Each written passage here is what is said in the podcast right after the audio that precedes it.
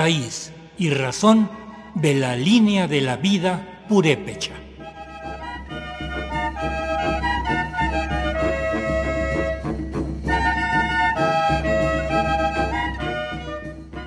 En todas las culturas del mundo existen preceptos y creencias sobre los momentos importantes del ciclo de la vida humana. El nacimiento, la formación de una familia y el momento de la muerte son momentos que conllevan aparejadas tradiciones muy específicas sobre cómo hacer frente a ellos según la cultura de que se trate.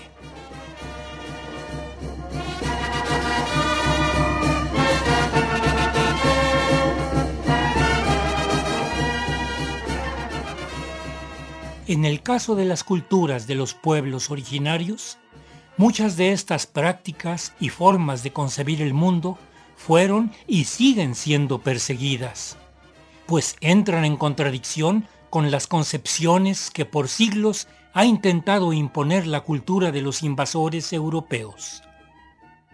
La religión impuesta ha considerado muchas de estas prácticas como cosas del demonio e idolatrías. La ideología dominante es la ideología de la clase dominante y ayuda a los poderosos a seguir siendo los beneficiarios del esfuerzo y trabajos de la mayoría de la población. Les conviene que sigamos defendiendo sus ideas y puntos de vista.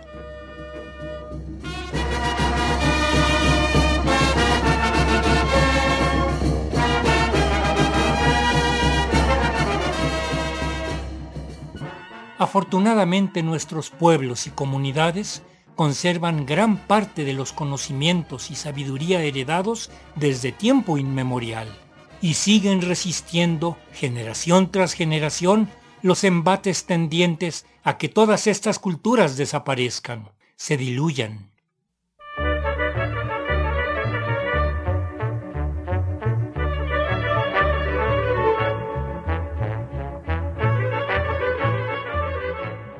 Con gusto y satisfacción iniciamos hoy transmitiendo una parte de la ponencia del Oreti Orenarico Aguandari Roberto Carlos García sobre la línea de la vida purépecha.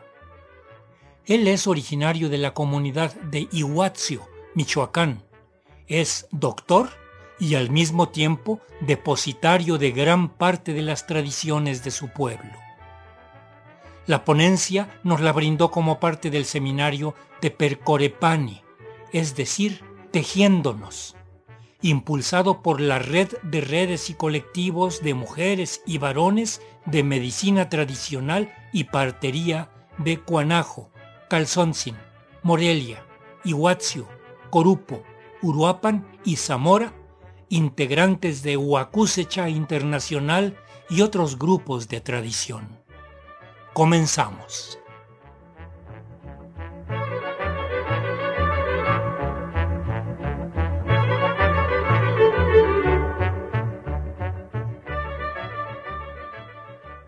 La línea de la vida, pues en relación a la comunidad originaria de Iguazio, Michoacán, pues tenemos que entender que todas las comunidades de todas las partes, latitudes de nuestro planeta, tienen un uso y una costumbre en el hecho de la situación de que se está reconociendo este, la situación de una necesidad de una identidad. Y esa identidad pues tiene que ver básicamente con la comunidad originaria de Iguazio, Michoacán.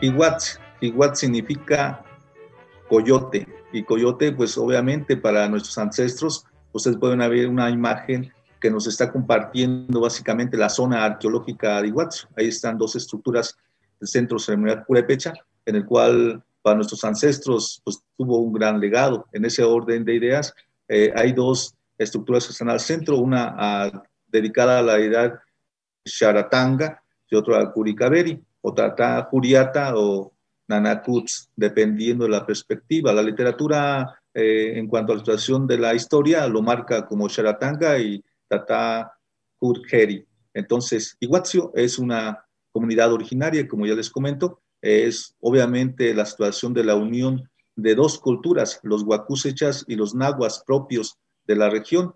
normalmente, pues, en el paso de ese recorrido que tuvo la situación de la, la línea mexica, tuvo que pasar por, por, estos, por estas latitudes y ocasionó obviamente que dejaran familias, entonces tienen, tienen obviamente vestigios de características náhuatl. Cuando llega el primer Oreti a, a esta región llamado Ticateme, obviamente encabezaba a la, legión de los huacusechas. Eh, de ahí, obviamente, surge toda una situación de un linaje específico de los oretis. En ese orden, el oreti también reconocido a nivel literatura antigua es Tariacuri, que significa viento. En nuestra comunidad, en aquel entonces, forma la primera capital del imperio purépecha, gobernado por Iripan, en su momento, en la llegada de la conquista española en 1521, estaba gobernando como Oreti el Paquingata. Ese es básicamente una reseña este, histórica de lo que es Iguazio. Iguaz, lugar de coyotes.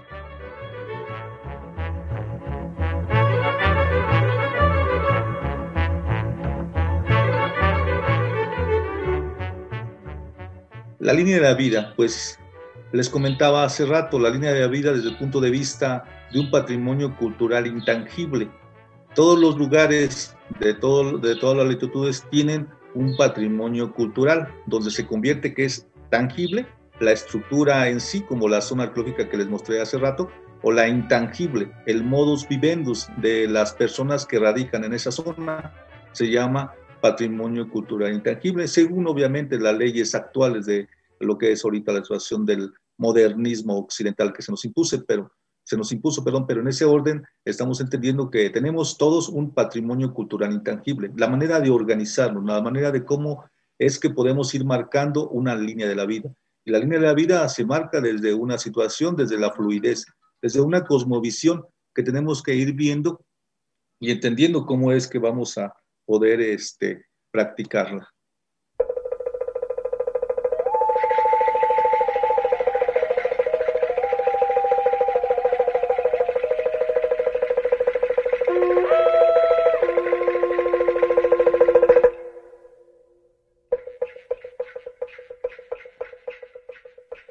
Universo para los purépechas, este, tenemos obviamente tres niveles. El aguándaro, que es la zona o bóveda, el cielo, pues lo que nos han inculcado.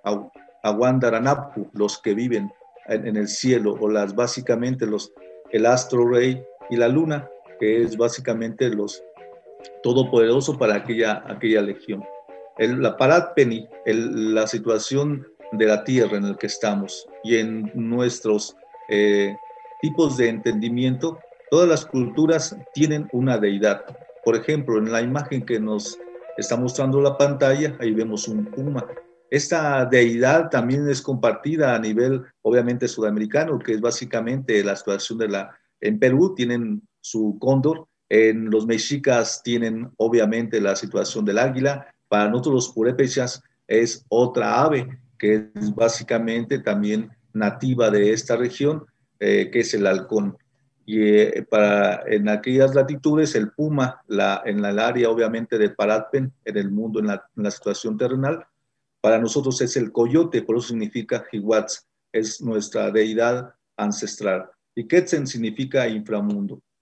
Casi todas las culturas tienen este tipo de situación de relación con lo que es la serpiente. Obviamente la serpiente para nosotros los purépechas también tiene un fluido en la región de Quetzalni.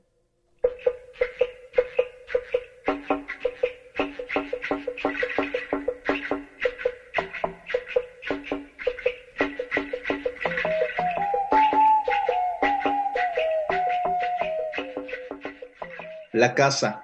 La casa significa obviamente una dualidad.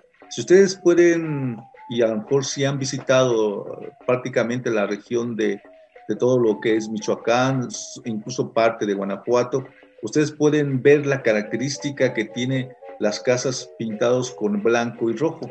Ese tiene un simbolismo ancestral, es básicamente la unión de eh, la mujer y en este caso obviamente el varón. pero tiene más allá una finalidad. El blanco significa una deidad, el que está en el Aguandaranapu, la nube.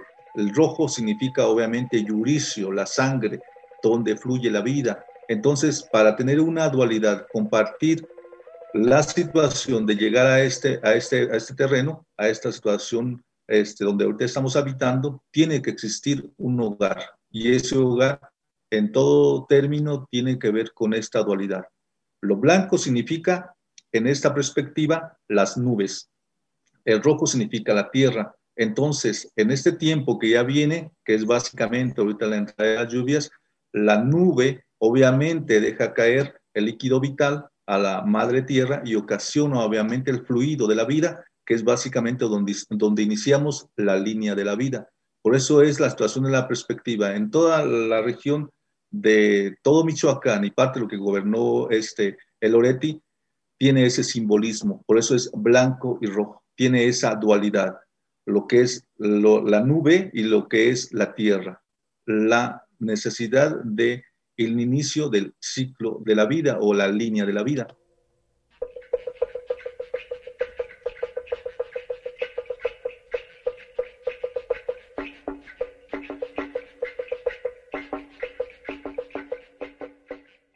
La mujer, el puente de la vida, es indiscutible, básicamente entendiendo que ya existe eh, la situación de la paridad entre hombre y mujer o mujer y hombre. Sabemos que la mujer es, para nuestras culturas ancestrales, siempre ha sido así, la más importante, es lo más preciado que tenemos, este, y es por ello que se tiene que cuidar, respetar y valorar. Entonces, en ese orden y perspectiva tenemos que la mujer es el único transporte que tiene el hombre para llegar a este lugar, a este plano.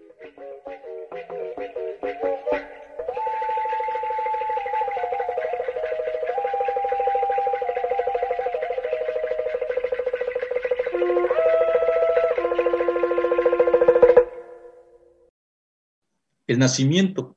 El nacimiento en ese orden ya tenemos que entender que existió ya la línea de la vida. El ritual para llegar a este plano tiene que tener diferentes tipos de características. Tenemos que saber también que el, desde que estamos en el vientre de nuestra mamá, tenemos ya iniciar a hacer rituales. Y esos rituales obviamente da el y propicia obviamente el trabajo de parto, la situación de llegar a este plano. Eh, nosotros cuando estamos en el vientre de nuestras mamás hacemos reverencia a los puntos cardinales, cinco puntos cardinales. Siempre decimos que son cuatro, no, son cinco. Obviamente el, el bebé empieza a tener una situación de una reverencia siempre, siempre hacia lo que es básicamente hacia lo que es el oriente. Hace una flexión, después hace una extensión, una rotación izquierda y derecha y obviamente una, un empuje hacia lo que es el quinto punto cardinal para poder atravesar este canal y llegar a esta línea de la vida.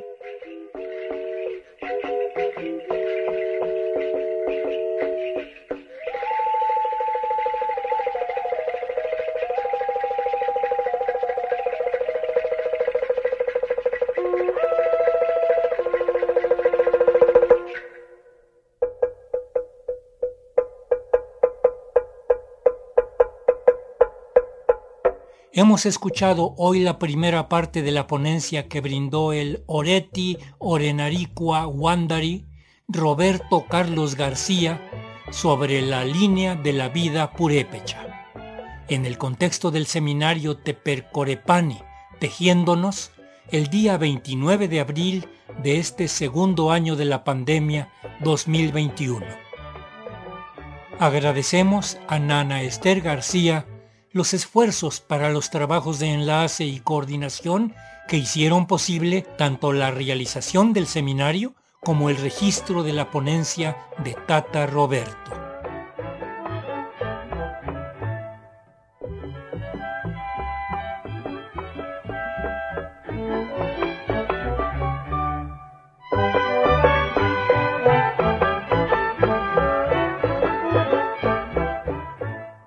Raíz y Razón, con reportajes de Gabriela Aguilar Gutiérrez. una serie a cargo de un servidor, Ricardo Montejano.